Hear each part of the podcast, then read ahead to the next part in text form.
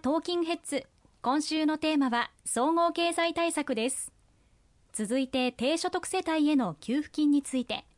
過去2年の税収増を国民に還元するため住民税非課税世帯にはすでに給付されている3万円に加えて7万円を支給する方針です。合わせて10万円の給付ということになりそうですよね。はい。還元策の2本目の柱は、まさに今物価高の中で大変深刻な家計の負担が大きい中で直撃をしている低所得世帯の方々への支援策を迅速に行うということがあの必要になります。まあ、前半でお話をさせていただいた定額減税については来年の6月に行いますけれども、低所得世帯の方々に対する支援策はそこまで待っていられません。そこで、まずは住民税非課税世帯の方々に対して、今年の夏以降、1世帯当たり3万円ずつ、えー、お届けをする支援策はやってきているんですけれども、同じ仕組みを使えば、迅速に支援金を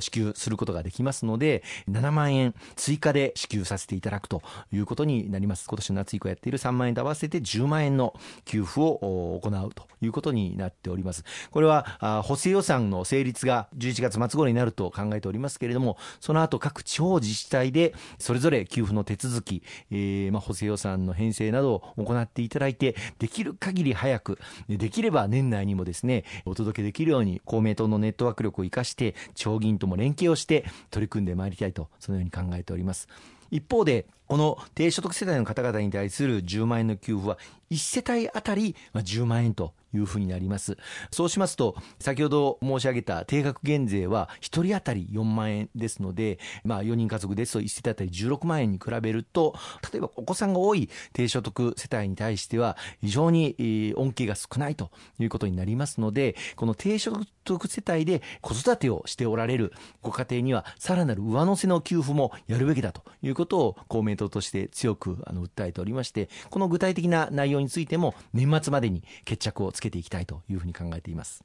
そうなんですね、まあ、これから議論ということではありますけれどもとにかく迅速にしかも現金給付でということなんですね。おっしゃる通りですね。あのできる限りプッシュ型でもうすでに3万円お届けしてますので同じ流れであの追加的に支給できるようにしていきたいと思っております。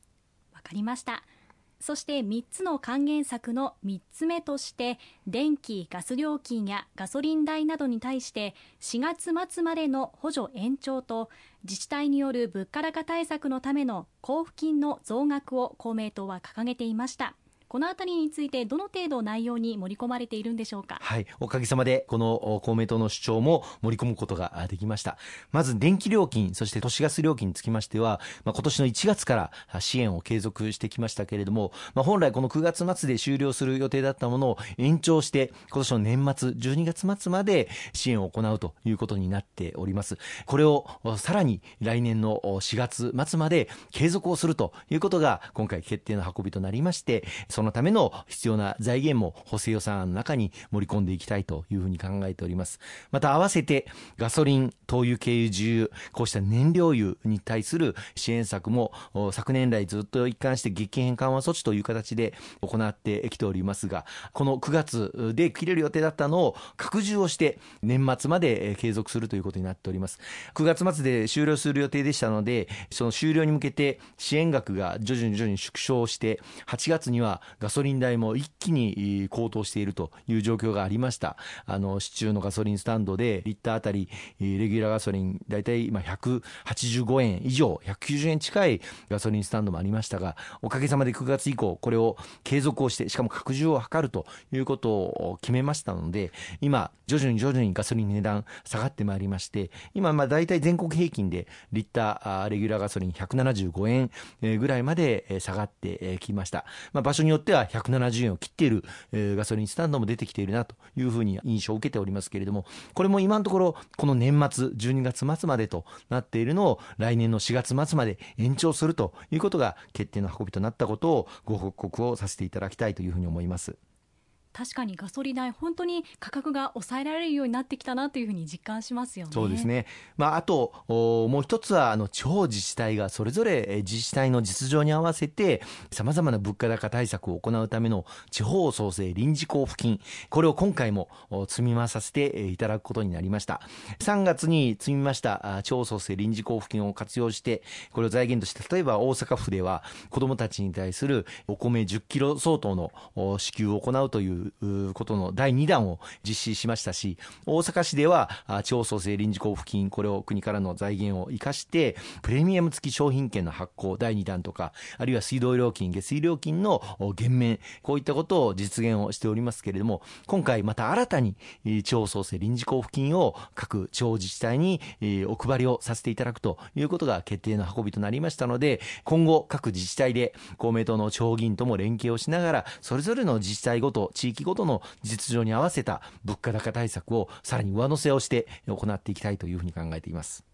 わかりました。これら3つの還元策と同時進行で賃上げを大きく進めることも国会質問で多く取り上げられていました。このあたりについてはいかがでしょうか、はい、今回はこの減税あるいはまあ給付といったまあ還元策ばかりが注目されていますけれども今回の新たな総合経済対策は実は賃上げとそして還元策。これが車の両輪になっています。あの物価高の中でやっぱり大事なのは、まあ、冒頭から申し上げていますけれどもこの物価高を上回る賃上げを実現をして、そして消費を喚起をして、経済の好循環を図っていくこと。で、ただその賃上げが、あまだもう少し特に中小企業では時間がかかるので、それまでの間しっかりこの還元策で支えていこうという、こういう全体的なパッケージになっております。じゃあ、中小企業の賃上げをどのように図るのかということが、あ今一番重要で、公明党も今回は、この中小企業の賃上げを応援する、応援トータルプランというものを政府に提出をさせていただいております。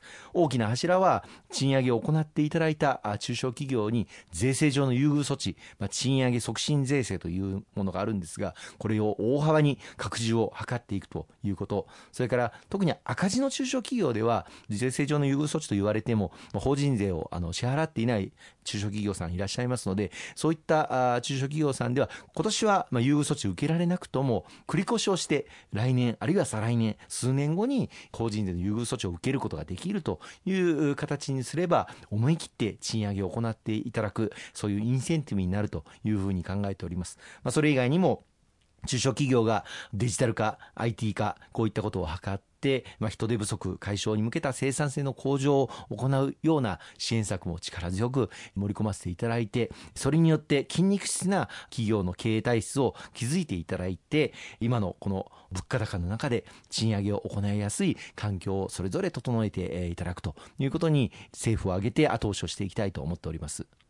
賃上げに向けて中小企業への対策そしてあと年収の壁の問題もありましたけれどもそのあたりについてはいかがでしょうか、はい、あの先日もこの番組でご報告をさせていただきましたけれども毎年年末になると特にパートアルバイトを行っておられる方々が106万の壁あるいは130万の壁これを超えないように、えー、就業時間の調整をしてせっかくお給料が上がってもその分働く時間を減らしてしまわれる方もいらっしゃいました。それでは元も子もないということで、今回、年収の壁を突破する支援強化パッケージを取りまとめさせていただいて、例えば106万を超えて働かれる方、お一人当たり50万円3年間かけてですけれども、企業にお支払いをするというようなことを今回決めさせていただきました。これによって、その年収の壁を気にせずに働ける環境というものを整えさせていただいたというふうに考えておりますので、もっとやっぱり働きたい、そしてお給料を増やしたいという方々の希望が叶う、そういった制度設計になったものと考えております。おります。わかりました。え、最後にお伝えしておきたいこといかがでしょうか？はい。あのおかげさまで今回新たな総合経済対策政府与党として、え、取りまとめることができました。さまざま公明党内でも議論をしそして地域の皆様お一人お一人のさまざまなお声をお聞きをしながら提言として政府に届けそして実現をさせていただくことができたというふうに思っております。大事なのはこれから実現を図っていくこと。お一人お一人のお手元にしっかりとお届けをしていくこと。これを政権与党の責任として、えー、我々公明党全力を挙げて取り組んでいきたいというふうに思います。石川さん今週もありがとうございました。ありがとうございました